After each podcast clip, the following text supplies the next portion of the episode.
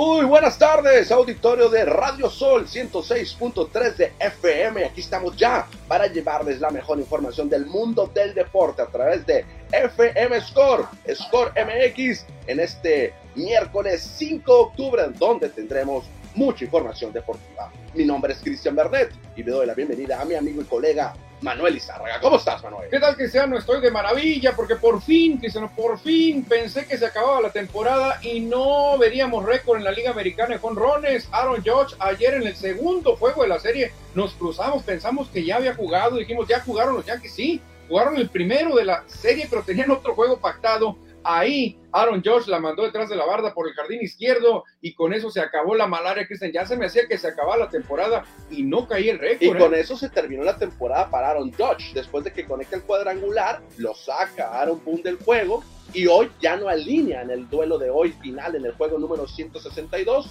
y lamentablemente Aaron Judge no va a ganar la triple corona porque hoy Luis Arraez, el venezolano, se fue de 1-1 con dos bases por bola y queda como champion. Sí, estaba bajito, un poquito bajito de Arraez. Eh, otro hubiera sido que Arraez tampoco alineara y con eso ganaba también el No, es lo que pasa es que a Aaron Josh le faltaron hits. Eh, obviamente el porcentaje de Luis Arraez fue mucho mejor. Fueron 5, 316 contra 311. Ahora, si no ganó la triple corona, Cristian, ¿habrá riesgo de que gane el MVP? No, tiene que ganarlo, independientemente de que no haya ganado la triple corona. Aaron Judge, yo, siendo un anti-yankee, acepto y tiene que ser el MVP, Aaron Judge. Sí, los votantes, los escritores, los periodistas de Estados Unidos no votan por Aaron Judge, me voy. Si no la gana, me voy. Ahorita eh, vamos a tratar de buscar las estadísticas que dejó Vladimir Guerrero Jr. la temporada pasada. Mañana lo. Que fue si no fue líder de, producidas o de home creo que estuvo entre los mejores dos. En bateo estuvo muy cerca. Estuvo peleando la triple corona, Vladimir Guerrero Jr. También. También. No se la dieron. Se la dieron Otani, que tuvo récord mucho más bajo que lo que tiene ahora. Pero no, tuvo, no hizo el récord Vladimir Guerrero de pegar 62 home Sí, por eso. Que es un plus. Pero eso es una cosa que es un récord personal. Es un récord personal. estamos hablando del MVP y yo te pongo las cosas así. Vladimir Guerrero Jr. tuvo un temporadón el año pasado y muy parecido a Aaron Judge y no ganó el MVP. Shohei Otani tuvo una temporada regular comparada con la que está teniendo ahora, que es mucho mejor, y sí ganó el MVP. Bueno, eso y mucho más vamos a platicar hoy. Les recordamos que lo cuáles son los titulares que tenemos hoy, como diariamente lo tenemos en nuestras redes sociales con el Score News. Obviamente, las ocho columnas se la lleva la sentencia del récord que hizo Aaron Josh ayer allá en Arlington, Texas, pero también hubo temas importantes. Sí, hubo otros temas, Cristian. Por ejemplo, los Bravos de Atlanta ya preocupan los Bravos porque si se enrachan, en esas épocas, el equipo de Bobby Cox de Bravos de Atlanta logró hilar 14 veces el título del Este consecutivas. ¿eh? Ya llevan 5 con este. Cuidado con los Bravos. ¿eh? Otro de los titulares tenemos el rey de la efectividad, Julio Urias, el primer mexicano en llevarse este título, el mejor pitcher en la Liga Nacional en porcentaje de carreras limpias admitidas, aunque ayer le fue mal, el regular, pero se convirtió como el campeón de efectividad. Sí, exactamente, que eso es muy bueno, que es algo histórico para un mexicano, nunca había pasado y vaya que sí hemos tenido grandes lanzadores en las, ah, mayores. Y cerramos con otra noticia, el adiós del Manny, Cristian, el Manny Rodríguez,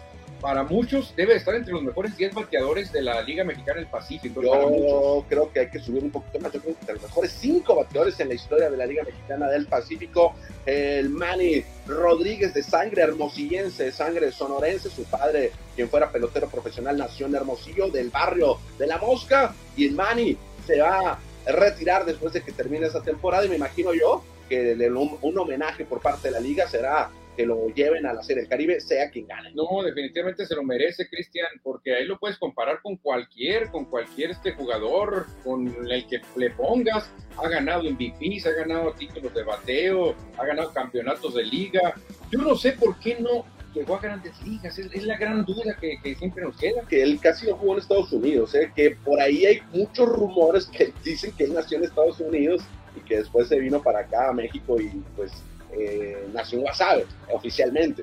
Bueno, porque hay otros rumores que dicen que nació aquí en Hermosillo. Ah, mucho, mucha gente de la mosca dice, claro, aquí, aquí estaba, aquí conocimos a su papá, aquí nació. Entonces, Pues ahí están los rumores, Cristian. Independientemente de donde haya nacido, el Manny Rodríguez, uno de los mejores peloteros de la historia en la Liga Mexicana del Pacífico, jugó para Algodoneros de Guasave, posteriormente con Charros de Jalisco, cuando cambia la franquicia de ciudad. Exactamente, Cristian. Muy beisbolero salió el Score News de Uh, hoy. ¿eh? Muy demasiado, beisbolero, Las cuatro notas de béisbol, todas, ¿eh? todas. Bueno, invitamos al auditorio para que se comunique con nosotros, mande su mensaje, su saludo, su comentario a través del WhatsApp más deportivo de la radio. Exactamente, 6621-503603. Repetimos, 6621-503603. Comuníquese con nosotros, mande su mensaje también a través del Facebook. Recuerden que este programa se transmite vía internet por Facebook. Más tarde sale repetido en YouTube y también en Spotify. Y en vivo estamos obviamente en la frecuencia modulada. ¿A través de qué señal? 106.3 Cristian Radio Sol, un nuevo brillo en la radio y me brillan los ojitos porque empieces a contarme el acontecer deportivo de hoy. ¡Vámonos! Porque la Empire ya canta el play ball. Hay que platicar de las grandes ligas hoy. Hoy, miércoles 5 de octubre, se llevará a cabo el juego número 162 para los equipos de las grandes ligas, es decir, el último de la temporada regular. Que ya no hay nada en juego, Cristian. Ahora No. sí que no hay nada en juego. Mucha gente decía, ay, van a llegar empatados, ¿qué va a pasar? Irse a sacar el abaco, a ver las estadísticas. No, señores, todo se definió ayer. Así que el juego de hoy será para descansar jugadores, para ver prospectos, para reagruparse, pero realmente hoy no está nada en juego. Ahora sí que eh, básicamente es de trámite esta jornada de, de grandes ligas, ¿no? Porque no se juega nada No, no se juega nada. En, este- en esta jornada no se juega nada. Ya los Phillies definieron, ya los azulejos de Toronto también, los marineros, todo, todo quedó listo ya. Todo. Sí, nada más ahí algunos jugadores mejorar sus estadísticas, eh, eh, llenarle el ojo a los, Mayan, a los managers, a los gerentes generales para que el otro año puedan estar en el Opening Day. Sí, por ejemplo, como Julio Urias, Cristian, que yo lo noté molesto, ¿eh? No se le puede ocultar a, a- a la cámara, Cristian, cuando alguien está molesto. Aunque no hables, estaba platicando con un compañero, Julio Urias, y se notaba molesto, ¿eh? Porque él ya sabía que en esa parte baja de la quinta entrada era lo último para él. Ya no iba, ya no iba a lanzar en la sexta, y los Dodgers iban perdiendo.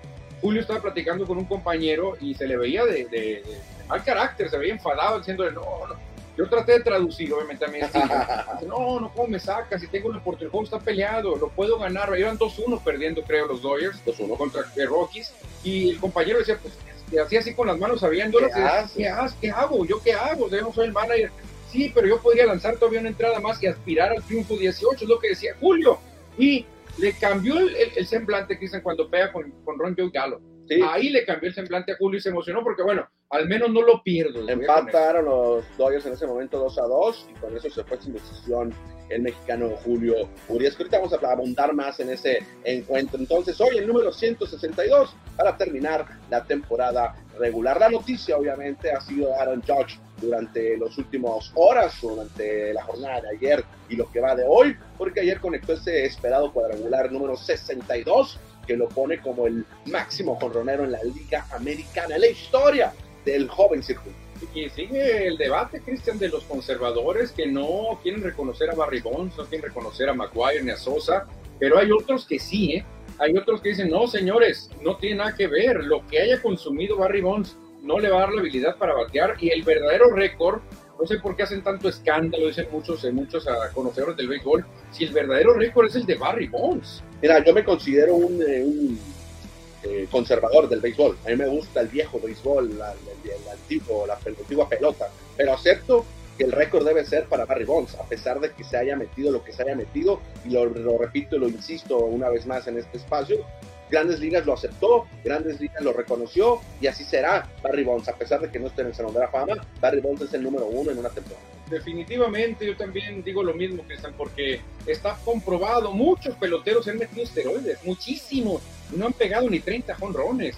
No, nomás es meterse esteroides y empezar a hacer récords, no, lo que hizo Barry Bonds era que tenía una habilidad tremenda para jugar béisbol.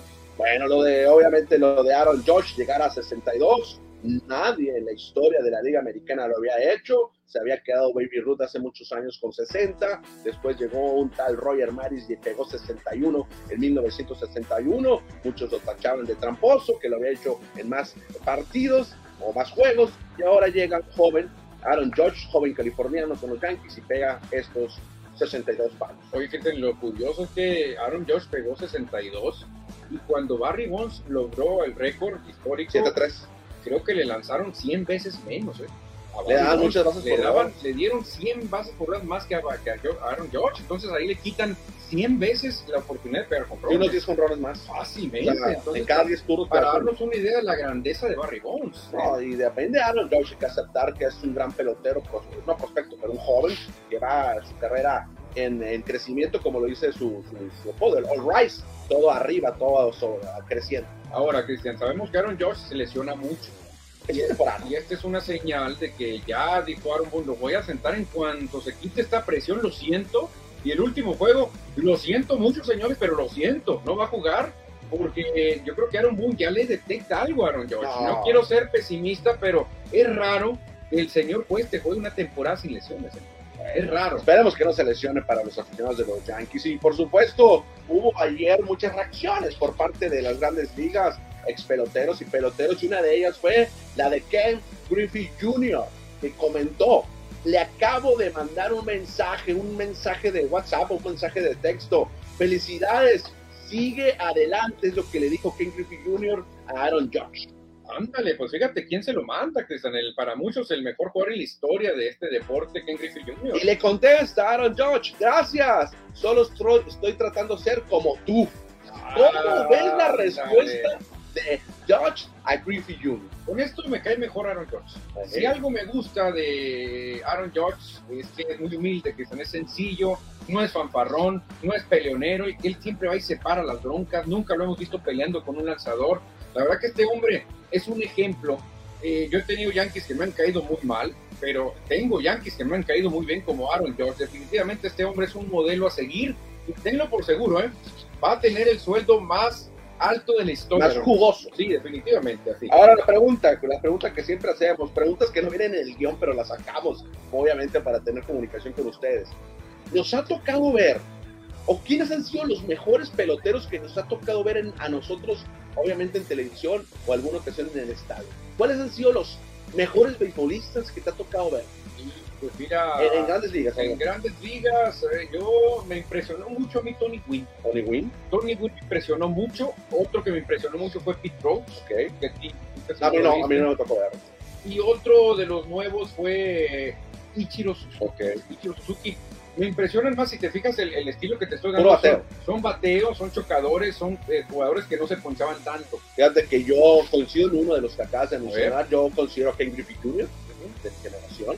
Albert Pujols, también, Pujols, ok. que ya se va, que nos tocó ver toda su carrera. Y eh, Ishiro Suzuki. Ellos tres los considero como los tres mejores peloteros que me tocó verlo eh, en, en plenitud, que me tocó verlo en televisión o verlo de alguna vez en el estadio. Sí, porque fíjate, yo me podría ir más por, por mi ídolo, por Mike Schmidt. No, sí te tocó Sí me tocó verlo, pero televisión. se ponchaba muchísimo y nunca se acercaba ni a 300. No lo podías meter como los mejores. No, porque tú necesitas un pelotero clutch en ciertas ocasiones, en las ocasiones valiosas, y a lo mejor un, un rompebardas, un tumbabardas, ponchador, a veces no te, no te como un Mike de Giancarlo Stanton, perdón, a veces no te funciona, se poncha mucho. Tony Wynn realmente No se ponchaba. se ponchaba. Fíjate qué curioso, tú, bueno, no sé si la pregunta no fue así, pero los dos comentamos solamente bateadores, no mencionamos ningún pitcher, pero yo creo que la pregunta debe ser separada, Sí, claro, debe ser separado. porque ¿quiénes son los, sido los mejores pitchers que has visto? Que a lo mejor ahorita no lo mencionamos, ¿no? Sí, sí, sí. pero, pero ha habido grandes pitchers, no, claro, que a lo claro. mejor pueden ser rankeados entre los mejores de la historia. Sí, fíjate, a mí me gustó mucho de los, los que vi, Nolan Ryan y Roger Clemens. Eh, Greg Maddux, yo creo yo lo metería ahí. Greg Maddux, yo me fui por más potencia. Yo me fui por Luego poder. podemos hacer esa listita, ya que no haya tanto béisbol para hacer esas preguntas polémicas con el auditorio. Sí, fíjate, yo me fui por, por Pete Rose por la versatilidad que este Pete Rose eh, fue- llegó a ir a Juego de Estrellas en diferentes posiciones, jugó casi todas las posiciones y en todas fue Juego de Estrellas. Fíjate que yo a lo mejor lo pude haber comentado, pero a mí me- no me tocó verlo. Y Pete Rose, pues el rey del hit, claro. bateaba las dos bandas, campeón con los rojos, campeón con los Phillies, realmente tenía de todo. Que nos digan, él. que nos diga el auditorio para ustedes cuáles han sido los tres peloteros que les ha tocado ver en televisión o en un estadio de grandes ligas, los mejores tres bateadores.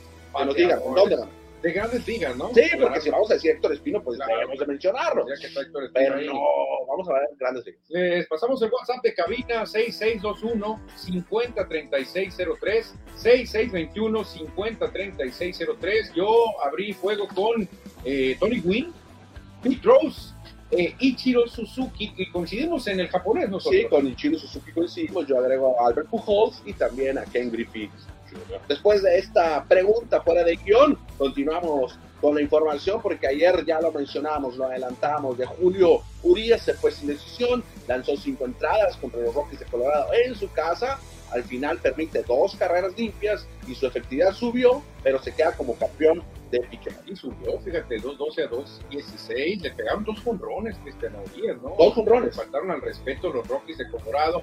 Al final, creo que debió haber tenido más actuación, pero el, el, el, discurso de Roberts es este, yo no quiero títulos personales, yo quiero el trabajo en equipo y quiero la serie mundial. Y es lo mismo que está diciendo Urias, en la conferencia de prensa dijo, bueno, yo ya hice mi trabajo, ya no está en mis manos el sayón, yo lo que quiero es la serie mundial para mí. Otra vez. Así, entonces realmente nos está dando el discurso que nos está mostrando también de Roberts. Aquí no importa quién va a pelear el sayón, aquí somos un equipo y si yo te quiero tener sano, te voy a sacar a las cinco entradas, así. O entonces el, la temporada regular de Julio Urias, el Tudichi, el de Sinaloa, 17 victorias, efectividad de 2.16. Buenísima, que es en 166 ponches, que ahí no, no, no figura entre los líderes, no. pero la efectividad, que es la estadística de moda para definir al Sayón, es el líder, que así que creo que el señor Sandy Alcántara se va a quedar en segundo lugar. Ojalá. El WIF, que es otra estadística que también se ha, se ha, hecho de moda, es una estadística no oficial, pero sí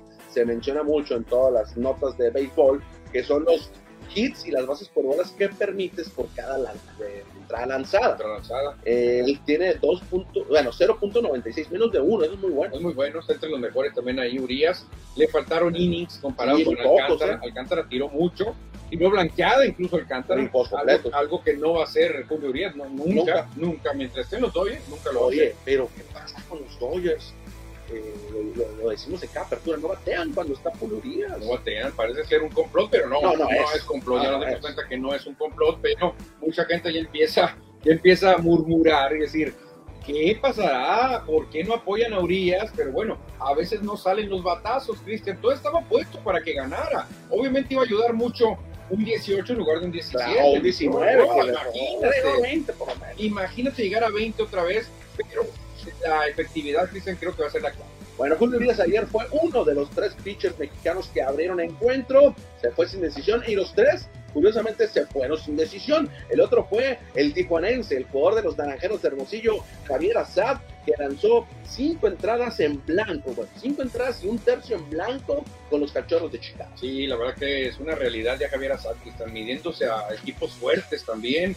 Esta temporada le va a servir muchísimo. Ojalá ese caso de fatiga extrema no le impida jugar con Naranjeros, porque creo que con Naranjeros podría darte cinco entradas sin problemas ah, y le ayudaría mucho en el crecimiento. Y fíjate que mucho. la apertura de ayer de Javier Assad contra los Rojos de Cincinnati implantó récord en la franquicia para pitchers novatos. Cinco aperturas, en sus primeras cinco aperturas en grandes ligas, sin permitir carrera y lanzar cinco entradas por lo menos. Oye, ahí tienes a un Kerry Wood, ¿te acuerdas? Kerry Wood es, le rompió el récord a, Ahí tienes a Pryor, a quién más, a Matt Clement creo que anda por ahí, a otros eh, que, que, muy buenos lanzadores de los cachorros. Kerry Wood tenía cuatro y ayer ya Javier Assad llegó a cinco, entonces rompe el récord de la franquicia. que se está metiendo a terrenos tremendos. Y ayer en la rueda de prensa post juego también su manager David Rose, el viejito David Rose, aunque está joven pero está bien canoso, eh, comenta que muy probablemente este hombre se haya ganado su puesto para el siguiente año, que dio una gran sorpresa. Pues mira, Cristian, así que tú digas que tiene una gran rotación Cachorro, no la tiene, no la tiene y probablemente se gane un lugar en, el, en la quinteta abridora. Yo Ojalá. creo que va a estar entre los cinco abridores Javier Azad. Javi, le dice Javi David Ross. Buenas noticias y malas noticias. ¿Por qué? Porque eso quiere decir que ya sería muy complicado para reportar con Naranjeros. Pues, sí. eh, pues imagínate el 1-2 Wilmer Ríos, Javier Azad. ¿Cómo te y imaginas la juventud? Y el veterano Ramas atrás. No, no, imagínate, imagínate. Bueno, el otro mexicano fue Luis César, que precisamente se enfrentaron, que fueron los dos abridores de ese duelo, y Luis César también se fue sin decisión, lanzó muy bien también. El veracruzano, cuatro ponches en cinco entradas y solamente permitió una carrera. Ese era mi sueño cuando se enfrentaban Teodoro y Fernando, que dije, si se enfrentan, no, quiero que se vayan sin decisión los dos, decía. Y fíjate, pasó mi sueño, ¿eh? no ganó ninguno de los dos ni perdió. Y nomás permitieron una carrera entre los dos. Oh, un poquito. Muy bien, lucieron ambos, Cristian, y ambos en equipos que no tienen un gran, un gran cuerpo de picheo, no. ¿eh? ni los rojos menos, menos. Cerramos la información de los mexicanos porque ayer el Huicho Luis Urias conectó su cuadrangular número 16 de la campaña. Como diría Lasky Narama y ahora Talía, ¿y a quién le importa lo que tú pegues? Y eliminaron a los cerveceros, Cristian, que están llamados a ser una de las decepciones más grandes de la Liga Nacional. Pero bueno, Urias dice, bueno, voy a aprovechar ahora que a nadie le importa para pegar otro jonroncillo. Sí, ayer ganaron los cerveceros 3 por 0 a los Diamondbacks, se fue de 4-3 con ese cuadrangular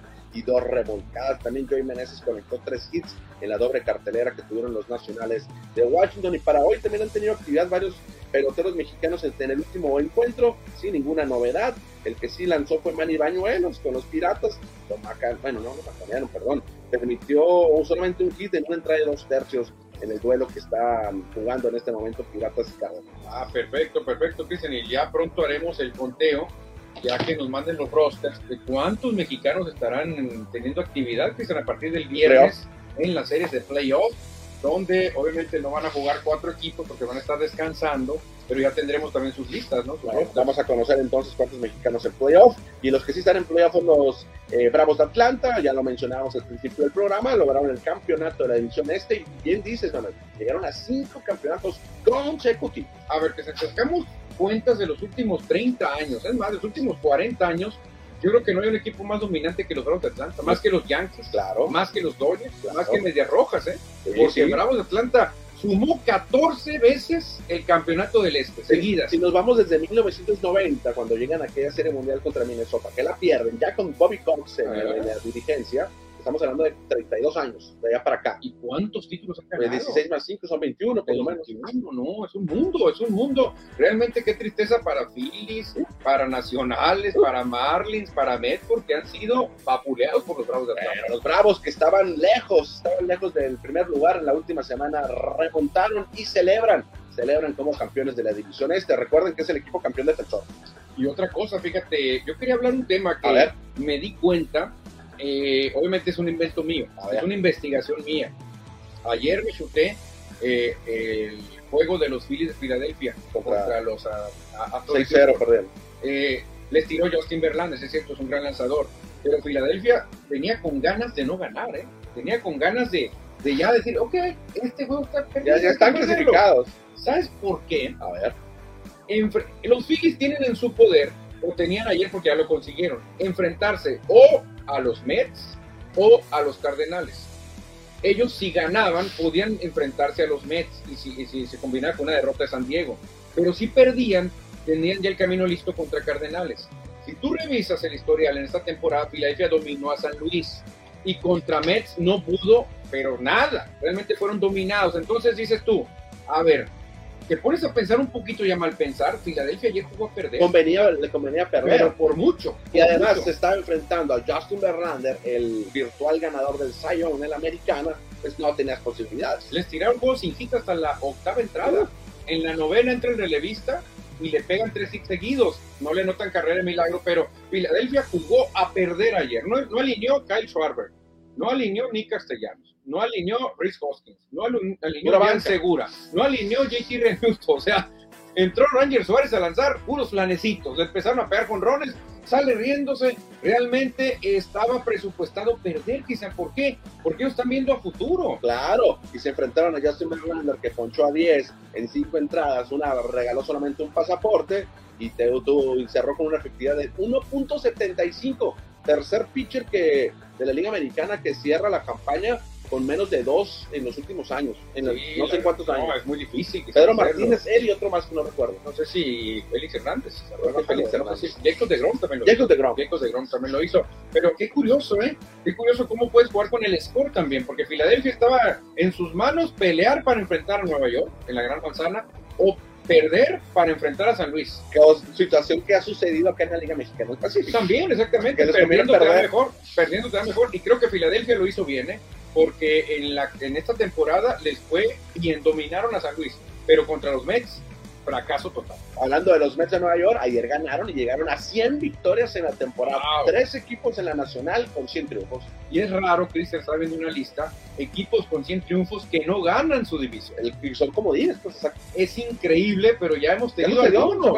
Sí, a los Dodgers les pasó, a los Gigantes les pasó, a los Rojas les pasó, a los Yankees equipos con 100 victorias y no ganan su división. Muy peleado, muy peleada Hombre, qué cosas. Entonces ya tenemos todo definido en busca del trofeo del comisionado, así como se llama el trofeo de las grandes ligas, que lo otorgan al campeón. Son ocho equipos, son diez equipos que estarán buscando el campeonato, pero a partir del viernes estarán ocho equipos. Exactamente, muy temprano van a empezar los dos desde las 9 de la mañana, Cristian. ¿eh? hay que- 9, hay- 9, Hay 7. que levantarse temprano. 9-7 va a ser el primer juego. Después mis Phillies juegan como a las 11, pero arrancamos primero con la Liga Americana, Cristiano. La Liga Americana, los Rays de Tampa Bay estarán visitando a Cleveland para enfrentarse a los Guardianes en serie pactada a tres juegos. Si ganan dos, dos encuentros, cualquiera de los dos, pues acaba y no hay el domingo. primero que gane dos, avanza. El primero que gane dos juegos. Y en Canadá, Cristian, tendremos playoffs en Canadá. Los Blue Jays reciben a los Marineros de Seattle. Eso es en la Liga Americana. Mientras que en la Nacional, Manuel, tus Phillies ahora sí. Mis Phillies que siguen de gira tuvieron una racha, Cristian. Cerraron la temporada, hoy la cierran, con 10 juegos de visitantes. Y ahora súmale mínimo dos, 12 juegos de visita. O sea, no han llegado a Filadelfia desde un mundo que se los Phillies. Van a jugar contra los Cardenales de San Luis, mientras que los padres de San Diego viajan a la Gran Manzana para enfrentarse a los Mets de Nueva York. Entonces, favoritos, Manuel, vamos a la americana. En la americana me voy por Randy Ross Arena y por Aranda y, y por Paredes con los Rays de Tampa. Yo también creo que Tampa Bay va a eliminar a los Guardianes. Exactamente. Y en Toronto, ¿qué va a pasar? Creo que a los Marinos de Seattle darán una sorpresa en Canadá. Aquí voy a llevarte la contra. Creo que el capitán Kirk va a llevar arriba a los azules. Aquí en esencia tendremos cuatro mexicanos en estas dos series. Dos con Tampa Bay, porque creo que Aranda no va a ser el equipo. No, no. Paredes Y y a a Rosarena. Rosarena estarán presentes, mientras que con Marineros Andrés Muñoz y con Toronto Kirk. Entonces van a avanzar. En esa serie va a avanzar. va a haber un mexicano. mínimo uno avanza. Entonces tenemos presencia. Y aquí viene lo difícil, Cristian, irte con el corazón o no. Porque yo, si me preguntas, Filadelfia va a eliminar a San Luis, te lo digo. Mm, Está bien que lo pienses así, está bien, pero que le, vas a dar a tu equipo. Pero creo que Cardenales se va a llevar esa serie. A ver, mira, si Filadelfia quiere eliminar a San Luis, tiene que ganar en dos. Si se van a un tercer juego, Filadelfia pierde. El picheo, Por el picheo. abridores. El abridor número uno de Filadelfia ya les ganó a San Luis, es Zach Wheeler, que es un tremendo lanzador. Sí. El número dos ya le ganó a San Luis, que es Aaron Nola. Creo que, que San Luis no tiene picheo. No, contrató, contrató, se reforzó. Ok. Si se van a un tercer abridor, viene Ranger Suárez, el Ahí- venezolano, ahí el baja problema. mucho. San Luis tiene a Flaherty, a Wainwright, a Quintana, tiene a Montgomery, que es una rotación, y a Miles Miles Mikolas. Ok. Tienen cinco que no son los grandes superestrellas, pero te pueden cumplir. Por eso digo, si Filadelfia quiere ganar, tendría que acabar en dos. Ok. Ahí está la, la clave. Yo creo que San Luis de todos modos avanza. Tú dices que Filadelfia en la última serie, San Diego visitando Nueva York. Creo que dos juegos los Mets barren a cero. Bueno, cuidado, cuidado, porque ya dijo Juan Soto que él está listo, que Ah, él, se, por que fin. él se prende. Por fin. Dijo, yo me prendo en playoffs. Yo me prendo en playoffs y vamos a ver ahora sí, a ver si desquita Blake. Snell, Oh, Hugh Darvish, Musgrove. A ver si desquitan esos tres que se van a enfrentar a Scherzer, a DeGrom, a Bassett. O sea, va a ser un Va buena, va a tirazo. ser una buena serie, ¿eh? Va a ser un tirazo. Yo, yo pienso que se barren, pero ya dando tus argumentos, puede ser que se vayan hasta el domingo. Es más, yo para darte la contra y meterle más sabor, yo creo que avanzas San Diego y Filadelfia. Tú vas con los locales. Yo voy con los locales, exactamente. Ok. Mexicanos, aquí tendremos a Giovanni Gallegos con los Cardenales y más. Nomás un mexicano. Fíjate, Ah, en San Diego no hay un mexicano. No, ya no hay. Estaba Andrés Muñoz y estaba Luis por mercadotecnia te conviene tener mexicano. Vamos a leer mensajes del auditorio antes de pasar a platicar de la NFL. ¿Qué tienes por ahí, Manuel? Aquí se reportan el WhatsApp más beisbolero y deportivo de la cabina. Nacho Núñez, buenas tardes. Julito, como que les cayó la boquita a ambos, primero en efectividad y con 17 victorias en la nacional, donde hay mejores bateadores y ahora, ¿qué pero le ponen ambos? Dice, hay que esperar el de Marlin, el de Marlin Alcántar o Julio aseguró. Los playoffs es otro cantar ese Nacho Núñez. Pues sí, fíjate, Pero ¿por qué nos cayó la yo boca? creo que por el No, año no, pasado, es que Nacho Núñez el año pasado nos, nos decía que, que no apoyamos a Julio. No, O sea, es que nosotros decíamos que Julio no, no iba a ganar el Sayón no, eh, eh, pero lo decíamos con... porque realmente no pues. tenía argumentos. Este año sí tiene más Este año, al ser líder de efectividad, mi querido Nacho, creo que Julio, si no se lo dan, ahí sí tenemos que meter un abogado. Ah, Hay exactamente. que meter un abogado porque sería un robo. Ahí Sí. sería un robo. No, no sé si fuera un robo, pero sí va a estar cerrado. Es que al cantar la, la, blanqueada y los juegos completos. Pero nadie te, di- te dice, Cristian, que tires eh, 150 lanzamientos por juego. Eso es una locura que tú quieres hacer, como decía Alcántara. Aquí te dicen, te vamos a evaluar efectividad, Claro. ponches, victorias. No quiere decir que la, característica para ganar el Cy es que lance 150 lanzamientos cada juego, es lo que se alcanza. Bueno, ahí está entonces. ¿Algún otro mensaje, Manuel? Seguimos con más mensajes. Lázaro Mercado, Larry Walker, Ken Griffey Jr., Alfred Pujols, Vladi Guerrero, eh, papá, Rod Caru, ah, se nos olvidaba Rod Caru panameño. No, no, no, se me olvidó, qué bueno que me lo recordó. Tony Wynn también lo mencionó. Oye, ah, Tony Wynn, mucha gente lo menciona. Sí, es, de tu generación, por lo que Lázaro creo que debe ser de mi edad. dice, muchos dicen que el equipo no apoya a Urias con bateo.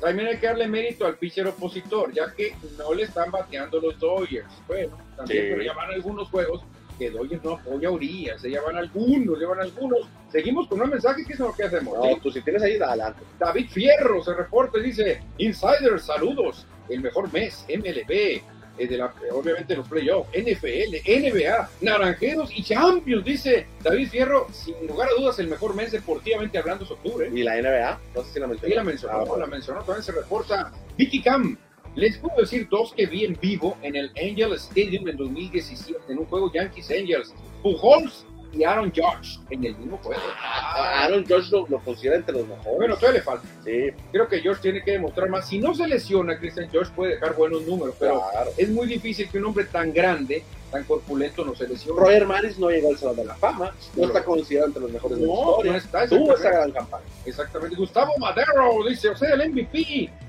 es el que el tiene mejores números o el que ayuda a su equipo a calificar. Porque Otani está frito. Dice. Pues regularmente se van por las estadísticas, ¿no? Porque el año pasado tampoco clasificó eh, a, Los Ángeles. Es que lo que decían es que Otani no tuvo ayuda. También es muy difícil, también es muy difícil. Si a George le quitas a Stanton, a Gleyber Torres, a LeMahieu, le quitas a Garrett Cole, Yankees no avanza. Claro. Yankees no avanza y van a decir, ah, ¿de qué sirvieron los 62 conrones si no, no, no hizo nada Yankees? Entonces va a decir Otani, no sean tan crueles. Trout estuvo lesionado, Anthony Rendón no jugó, no tengo picheo, entonces ahí está. Bueno, ¿algún otro mensaje? Señor Marco Mondaca, buenas tardes, Cristian y Manuel, saludos, escuchando el mejor noticiero deportivo. Gracias, Marco Mondaca. Nacho Núñez, jajaja, ja, ja, es broma, dice. Ah, no, hombre, tú suéltale, Nacho. Nosotros aguantamos sí, pero no hay bronca, no pasa nada. Así son buen bonitos los comentarios, sí, no, pasa nada, hombre. Aquí estamos para cotorrear la gusto. Exacto, exacto. Dale, dale, seguimos, Cristiano. Bueno, seguimos con el guion, ya dejamos el béisbol, ahorita lo vamos a retomar con la Liga Mexicana del Pacífico el Clásico Mundial de Béisbol. Vámonos ahora a los emparrillados de la NFL, porque hay noticias interesantes que platicar con ustedes, pero antes hay que reconocer a los ganadores, bueno, al ganador de la quiniela de esta semana por parte del Marechi Diseños y Escuela MX. Sí, fíjate que es una quiniela muy pareja, así han estado todas, ¿eh? Realmente no hemos tenido un ganador absoluto, tenemos que ir al sistema, al desempate por sistema, porque ha habido empates y ahora no fue la excepción, ¿eh? Sí, en esta ocasión se llevó el primer lugar. Hubo dos personas que le atinaron al máximo número. Eh, fue Juan Alcántar, curiosamente, no sé si le movió el sistema. No, creo, no, no, y Pollo Gasos, mira, Pollo Gasos también en primer lugar. Y ambos fallaron la última jornada que fue el de los Rams, la fallaron. Fíjate, le fallaron porque obviamente se fueron con con Los Ángeles y ganó San Francisco como sorpresa, hay que decirlo, hay que decirlo así. Tercer lugar quedó Rafael Rascón, que él es de, de Tucson, Arizona. Y Héctor Ignacio Almada Vilches, que se queda también empatado y con 12 aciertos. Pura gente conocedora del fútbol americano. ¿Y quién encabeza, Manuel? El, el, ¿Quién encabeza hasta el momento, después de cuatro jornadas del acumulado? Está Daniel Vázquez, que tiene 40 eh, aciertos. 40, empatado. pero empatado con Luis Lor, Cristiano, y más abajito a uno está Eduardo Salazar Tapia. ¿eh? Con 38 está Juan Alcántara, mira, en cuarto lugar. Se mete Edgar López y Héctor Ignacio Almada, se cuelan al quinto lugar con 37 aciertos. Oye, y la novedad, la revelación que era Cristian Bernet ya no se ve por ahí. No, me fue muy mal esta, esta semana, ¿eh? ya bajé, bajé, bastantes escalones en el, en el liderato general tuve seis aciertos. No, por favor, yo creo que es de lo peor que hemos visto en la historia, seis aciertos. Oye, y nada más ahí el pollo Gasol que, que no, no, tenemos, no, no, podemos sacar la estadística que le faltan por la primera semana. El pollo, ah, el pollo, sí, el pollo debería estar, a ver, con los que somos hoy. No, no sé cuántos. Ah, no sé cuántos tenga. Y, había sumado 10 aquella semana que perdió. El pollo debe estar, creo que en primer lugar. Habrá que esperar, habrá que esperar, pero pues ni modo. Eh, vámonos con los jugadores de la semana número 4 en la conferencia nacional. Gino Smith ¿Quién iba a pensar que Gino Smith iba a ser el jugador de la semana? El mariscal de campo de Seattle, que tuvo dos pases de anotación y un rating de 132.6, el mejor de la semana. Ándale, Cristiano. Y porque hoy quiero hacer enojar a la mamá de este coreback, voy a nombrar a Pat Mahomes para que me regañen por no decirle Patrick, que fue el jugador de la semana ofensivo de la conferencia americana. seguramente nos está escuchando allá en Kansas City. Sí, ya me dijo, eh, te tengo vigilado, se llama Patrick. No le digas Pat, no me arruines el nombre. Me. En la defensa, otro Águila de Filadelfia por tercera semana consecutiva. Ah. Un defensivo de Filadelfia se lleva el nombramiento del jugador de la semana y en este caso fue Jason Reddick, el linebacker, el linebacker que tuvo cuatro tacleadas, dos capturas de coreback, dos fumbles forzados y dos recuperados. Ándale, de los Bills de Buffalo se lo lleva el safety Jordan Poyer, jugador de la semana, con seis taqueadas, Christian, y dos intercepciones. Increíble lo que hizo el señor Jordan, Jordan Poyer. Mientras que en los equipos especiales, dos pateadores, el de los vikingos de Minnesota, Craig Joseph, que tuvo 16 puntos. 16 puntos. Ojalá tenerlo en el fantasy. tuvo cinco goles de campo y metió el ganador el de 47 yardas allá en Londres. Oye, 16 puntos que te dé tu pateador. Sí, tres goles de campo y un punto. Es un paraíso, porque en la otra conferencia también se le dio un pateador, Ivan McPherson, pero apenas logró 9 puntos, 3 de 3. Bueno, esos fueron los jugadores de la semana número 4. Hoy nos dio a conocer la NFL. Fíjate que noticia, noticia que se retira Cole Beasley, este buen receptor, cumplidor, Cole Beasley, que jugara para los Bills de Buffalo, Vaqueros de Dallas y este año estaba con los eh, Bucaneros de Tampa Bay. Solamente tuvo dos atrapadas y dijo, ya me voy. Esos receptores blancos que son muy pimentosos, con muchas ganas, como Julian Edelman, como Copper Cup, como Hunter Renfro de los Raiders. Así son ese tipo de receptores que no tienen las mismas eh, habilidades físicas que los jugadores afroamericanos, pero se la rifan con otras habilidades. 11 temporadas en la NFL y ya dice, me voy a disfrutar de mi familia. Yo creo que es la liga de las más eh, populares de Estados Unidos donde un jugador dura menos. Sí, claro. Si no te llamas Tom Brady o que no sé qué otro, duras cuando mucho 11 a 13 años. Creo que el promedio de todos los jugadores es 3 o 4 años en la liga, promedio, ¿no? Porque hay jugadores que duran uno o dos años. Andrew Locke, que era jovencito, se fue muy joven, muy joven también. El único caso así raro es, es Tom Brady. Ah, Tom Brady, pero tú ves las grandes ligas, fácilmente te vas a los 40 sin ningún problema. Pero se retira Cole Beasley de la NFL. Lo que mencionábamos ayer, que los eh, eh, aceleros de Pittsburgh ya dieron a conocer que tendrán nuevo mariscal de campo titular, el jovencito Kenny Pickett. Sí, fíjate, y se le viene un calendario, Cristian. Hombre, no quiero ni mencionarle el calendario que se le viene a este jovencito. Creo que anda por ahí Búfalo, Miami, Bucaneros. No, hombre, viene un, calendario de miedo para aceleros que creo que se van a hundir, pero feo, ¿eh? Saludos para José Luis Munguía que se reporta ya la transmisión. Buenas tardes, amigos. Llegando a Béisbol y más. Score MX, saludos. Nos dice, ya estamos hablando americano. Estamos hablando americano, exactamente. Este lo, saludo lo mandó antes, cuando estamos hablando de, béisbol. Así lo mandó. Bueno, vamos a, dar el resumen de cómo van los standings al momento después de cuatro semanas. ¿Cómo van en la división este del americano? En el este, los Delfines y los Bills comandan, Cristian, con un récord idéntico de tres ganados, un perdido. Los Jets, increíblemente, no están en el sótano, dos y dos. Y los Patriotas, que ya disfrutaron mucho de las mieles, ahora están en el último lugar con 1-3. ¿Se tendrán aficionados todavía los Patriotas? Se les están acabando. Ya, si siguen así, ya no van a tener ninguno. En, la, en el norte de la misma americana hay triple empate con dos ganados, dos perdidos. Cleveland, Baltimore y Cincinnati 2-2. En el fondo, un equipo también ganador y legendario con mucho aficionado. Pittsburgh 1-3. Este otro legendario en el sur. Los Jaguares de Jacksonville empatando con los Titanes de Tennessee con 2 y 2. Abajo vienen los equipos que empataron, los otros y los Tejanos, los otros 1-2-1 y los Tejanos 0-3-1. Parece eh, récord de boxeo. Qué raro está eso, qué raro se ve eso. Y en la conferencia, bueno, en el oeste, en la división oeste, los eh, jefes mandan con tres ganados, un perdido. Abajito están los cargadores y los broncos con 2 y 2. Y en el fondo, como es normal, los Raiders de Las Vegas. Otro equipo tradicional que son están, fíjate, en el sótano Raiders, en el sótano Steelers, en el sótano Patriotas. Increíble, los tres con uno, tres, pero Raiders va a recibir, va a enfrentar, digo, va a visitar a Jefes. si gana Jefes, imagínate cómo se pone esa división. Después de cuatro semanas todavía no, hay mucho que, hablar, mucho que decir. No, ya ganaron. Lo puede recuperar. Ya ganaron divisional. Vamos a la conferencia nacional en el este, el único equipo invicto, Águilas de Filadelfia con cuatro nada y sorpresivamente Vaqueros y Gigantes con 3-1 sería la liga la división con mayor número de victorias, la más poderosa de la liga. ¿Quién lo dijera? Eh? Claro, entre ellos se ganan, ¿no? Exacto. La más débil también, los, los famosos Commanders, pues 1-3, pero creo que aquí Cristian tiene todo para Filadelfia caer y, y Dallas quedar en primer lugar. Sin coreback. En el norte, los vikingos de Minnesota están empatados con 3-1 al igual que los empacadores de Green Bay, Osos de Chicago con 2-2 y no hay novedades como dijeron los cadetes de Linares, los Leones de Detroit con 1-3. En el sur de la Nacional está Bucaneros y Atlanta con dos ganados, dos perdidos, mientras que Carolina y los eh, Santos 1 y 3 en el fondo. Y en una división donde todos juegan para 500, 49ers, Carneros, Halcones Marinos y Cardenales, todos están con 2 y 2. Es la más pareja la NFL. Sí, definitivamente. Dos, todos con dos ganados, dos perdidos. Bueno, todavía va a cambiar mucho, no se emocionen mucho, no se emocionen de que mis Cardenos les vaya a ir mal. A muchos desean que mis Rams les vaya mal toda la semana. Claro, porque es el campeón. Oye, Cristian, tengo una pregunta. Siempre nos mofamos y nos burlamos del este de la Nacional, con vaqueros, águilas, gigantes y comandos. Pero ¿cómo te cae el sur de la Americana? Jaguares con 2 y 2, Titanes con 2 y 2, otros con 1-2-1 y Tejanos con 0-3-1. Estadísticamente, eh, creo que sería la peor división en este momento. Y a lo mejor está por nivel. Sí, puede ser. O sea, tú, no hay equipo tú ves a Tejanos para ganar el Supertazón. Y los Titanes, que supuestamente es el equipo favorito, no, pues no se están encontrando el antídoto de Eric Henry. Los Jaguars de Jacksonville son un espejismo.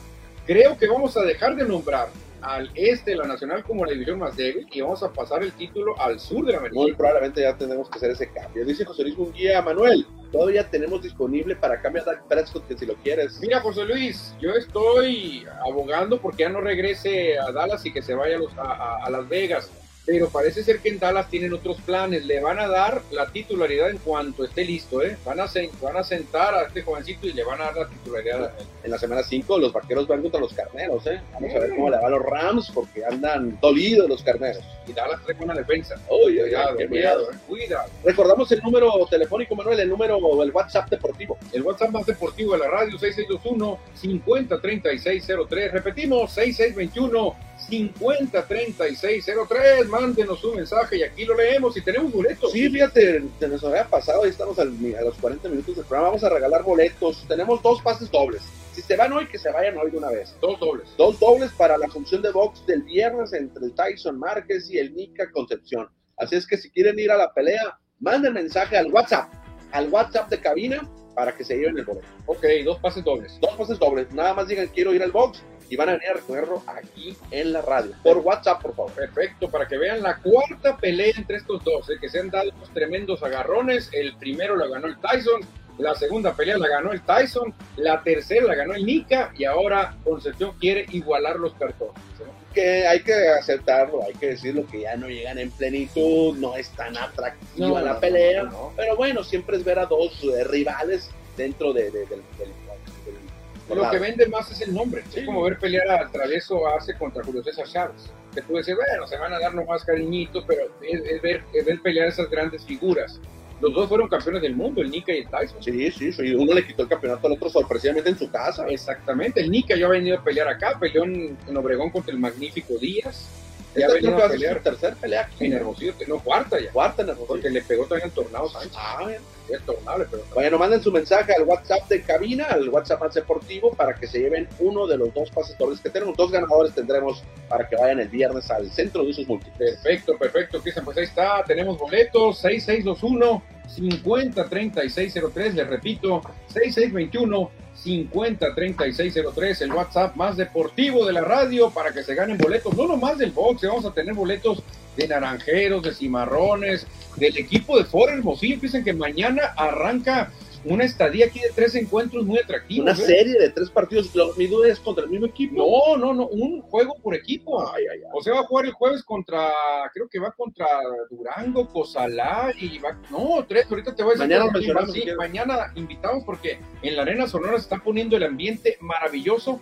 Jueves, viernes y sábado por Hermosillo estará recibiendo a tres rivales durísimos. Hay que ir a apoyar a Pura Hermosillo, el equipo campeón de la Liga de Básquetbol del Pacífico con prospectos del básquetbol local. Y parece que ya viene también para reportar el Sandy Villanueva, de los mejores jugadores que hay hoy por hoy en México. ¿eh? Ya que estamos hablando de básquetbol, ¿qué te parece que ya está lista la candidatura de Omar Quintero para ser parte del Salón de la Fama del deportista sonorense. Creo que sin tocar baranda, Omar Quintero tiene que entrar al Salón de la Fama. No, no, Cristian, estás hablando de un fuera de serie, uno de los mejores exponentes que hemos tenido. Ahora como coach de México, no, este amigo tiene un currículum que le sobra. ¿eh? Que sabemos que el Salón de la Fama del deportista sonorense es por tus, eh, por lo que hiciste como amateur no como profesional, porque la gran carrera que hizo Omar Quintero fue como profesional en, en, el básquetbol, pero previamente también tuvo grandes números representando primero a Nogales, después a Sonora y por supuesto a México. Es que para llegar al nivel que tuvo Quintero tuvo que haber tenido un, un, una trayectoria en amateur buenísima. A eso sí. me refiero. Vicky Cam, Iván, Iván Quintero dice, quiero boletos. Ahí está. Entonces de aquí vamos a poner el nombre a Vicky Cam. Hay que venir nada más aquí a Radio Sol a recogernos. Vicky Cam, ya sabes, ahorita te mandamos la dirección si gustas. Ramón Sánchez dice, buenas tardes, binomio catedrático en disciplinas lúdicas. Deseo boletos para el Ahí están. Ah, me gusta cómo habla Ramón Sánchez. Chécate.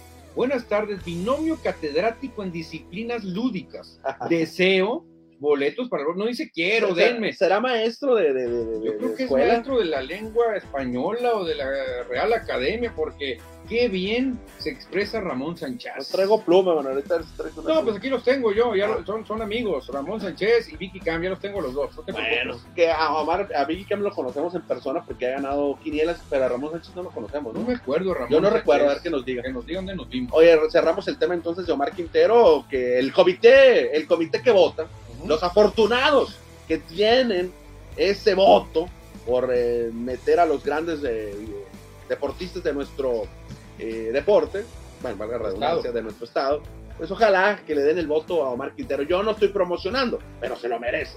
Yo no voto, ¿eh? Para pero, empezar. pero que no se designa por suerte. No, no, ¿No? Ese es para el premio estatal del deporte. Ah, está. El ah, premio es estatal, cierto. hay tres, eh, se- por suerte, a las personas que van a la rueda de prensa, Ahí se hace el para sorteo. tres personas. Sí, sí, sí. El comité elector del Salón de la Fama son como 80 personas y no conoces a la gran mayoría. ¿En serio? Sí, ahí hay que, hay que meterle manita a ese comité elector.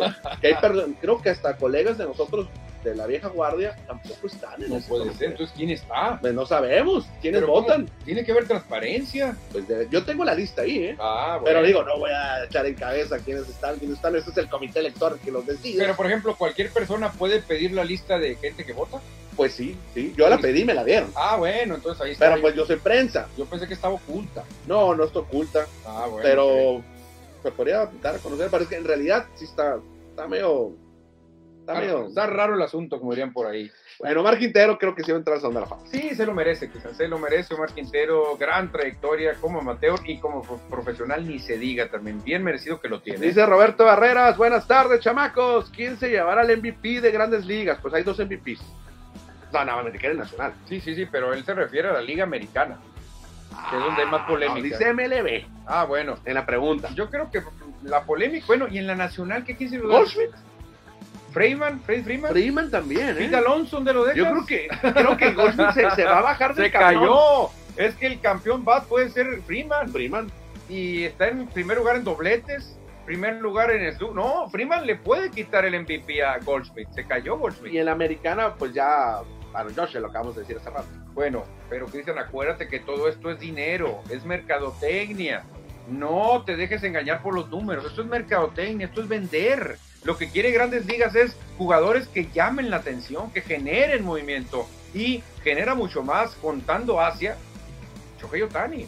Bueno, yo creo que Aaron George se lo va a llevar Roberto Barreras. Bueno, vámonos con más información y continuamos con el béisbol, pero ya no de grandes ligas. Vámonos con el Clásico Mundial de Béisbol que ayer Panamá eh, blanqueó 4 por 0 a Brasil y con esto clasificó al Clásico Mundial de Béisbol 2023 el próximo mes de marzo. Fíjate, estoy viendo un viejo conocido de acá de la afición de Obregón o, me engañan mis ojos. Ah, ¿No es Andrés Rienzo? Sí, ayer lamentablemente fue el abridor y perdió. Fíjate, Andrés Rienzo lanzando para Brasil, Brasil. Y lástima, se quedó corto la verde amarela. El juego bonito no funcionó acá en el béisbol. En el fútbol funciona muy bien. Panamá, dicen que realmente es un, un país que juega muy bien pelota caliente. Sí, yo creo que justamente avanza al Clásico Mundial de Béisbol del próximo año. Y fíjate que no aparece ahí en, en el box score porque no fue salvamento, pero quien cerró el encuentro, quien sacó los últimos autos del encuentro, fue otro, es otro viejo conocido también de la afición de la Liga Mexicana del Pacífico, ¿A quién te refieres? de los tomateros de Culiacán, No. el zurdo. ¿Quién? Eh, Baldonado. Baldonado. Baldonado. Baldonado. Alberto Baldonado ayer sacó los No. últimos outs. Alberto Baldonado sigue todavía lanzando. Sí, ayer consiguió ese boleto para Panamá. Órale, no lo dudes que reporte. Creo que tuvieron un problemita en, en- en negociaciones de dinero, pero a lo mejor puede reportar todavía. ¿eh? Bueno, ayer lamentablemente perdió Brasil, pero hoy tendrá otra oportunidad para avanzar al Clásico Mundial de Béisbol, porque Nicaragua se enfrenta a Brasil. Ese duelo que está programado a las 5 de la tarde, creo que es el partido acá a tiempo de Sonora, o 6 o 4 de la tarde. Pues ya cambió el horario, sería a las 5, ¿no? Sería una hora ya. Sí, eh, tenemos que ver eso. Eh, si nos vamos a más jugadores en grandes ligas, más tradición, debe ganar Nicaragua. Si nos vamos a eso. Sí, Nicaragua creo que sale como favorito para avanzar al juego de hoy. Eh, bueno, el juego de hoy que será ya en el estadio Rod Cariú. Es a las 5 de la tarde, tiempo de Sonora. Ok, perfecto. Ahí está, Cristiano. Ambos equipos llegan con récord de 2-1. Para mí el favorito debe ser Nicaragua. Yo quiero que pase Brasil. Brasil, ¿tú crees que pase Brasil? Y yo creo que Brasil sería el rival de México en el acá en el Oh, pues, pan comido. Pan comido, Brasil. Pan comido. Creo que el que gane, creo, no estoy seguro, que el que gane entre Nicaragua y Brasil será el, el rival de México en el grupo C. Yo le veo más peligro a Nicaragua Sí, claro. para jugarle a México. Yo creo que sí hay más peligro ahí. Pero estaría bien que eh, Brasil clasificara al Mundial, ¿no? De base. Sí, para ver caras nuevas, ¿no? Sería muy raro ver Brasil en el Mundial, sí, pero de base. Ándale. De fútbol no se ha perdido ninguno. Bueno, aquí vemos, la, bueno, para los que nos ven en internet, vemos cómo se fueron clasificando. Ayer Bra- Brasil y Panamá se jugaban el boleto directo, eran los equipos que no habían perdido. Panamá ganó 4-0 y avanza el clásico. Nicaragua derrotó a Argentina en un Ah. juego eliminatorio, eliminó a los gauchos y ahora Nicaragua enfrentará a Brasil por el otro boleto. ¿Qué te decía Argentina? 6-5 perdió Argentina. Iba ganando Argentina. Fíjate, para que veas cómo Argentina, en donde se mete, Cristian se lo propone y da unos partidazos. ¿eh? Bueno, pues ahí está el clásico mundial de béisbol que tendremos el próximo año, teniendo los últimos invitados. Vicky Camp, Cristian, gracias por los boletos. Si me pueden confirmar la ubicación, creo que es por la Everardo Monroy, dice. No, no, ¿No? no. Es Everardo No, Monroy aquí, aquí. aquí tenemos, Es Concepción L de Soria. aquí tenemos la, aquí la tenemos, exactamente aquí la tengo, ahí te va mi querido Vicky Camp. Concepción L de Soria número 52, entre Nuevo León y Hermenegildo Rangel Lugo, Colonia Centro. Repetimos, Concepción L de Soria número 52, entre Nuevo León y Hermenegildo Rangel Lugo, Colonia Centro. A una cuadra de un antro muy popular aquí de los 80, donde Manuel venía a bailar. Había tardeadas muy famosas, Aquí a una cuadra del Boulevard Rodríguez. el nombre es como algo nuevo, pero en otro idioma. Y hay otro bar muy popular también por acá, del otro lado, donde se pone muy bien. Y hay mucha música viva. Yo voy los sábados cuando hay rock and roll. Sí, hay música viva en ese lugar que está enseguida de la discoteca de los años 80, 90, por allá. ¿Y acá cómo se llama? El- bueno, tiene un nombre muy, muy tropical, ¿no? Ah, también, también. Entonces, está, está rodeado de muchas cosas famosas, ¿eh? La radio. Bueno, ahí está entonces. Ya tiene la dirección. Sí, exactamente. Vámonos ya a la recta final nos porque ya nos vamos a ir, programa, ya nos vamos a ir. Tenemos la información de la Liga Mexicana del Pacífico. Ayer los naranjeros de Hermosillo dieron a conocer a su quinto refuerzo. A Ah, su quin- fíjate que ah, no, me, no, no me, no me memorizo el nombre del pitcher, en un momento te lo digo, porque está difícil eh, sí, pronunciarlo, ¿verdad? viene, viene escrito raro. Mac- Macalvo. Se junta una I y una L. y- Exacto. Y, se, se lee raro, se lee raro. Ahorita me decía, ¿cómo lo irán a y pronunciar? cuando lo lees en minú, cuando es, mayúscula la I y la L minúscula, pues Esto parece raro, L. pues. Ramón Sánchez nos dice, gracias por los boletos. Soy contador público, pero me fascina el buen hablar y sobre todo como lo hacen ustedes.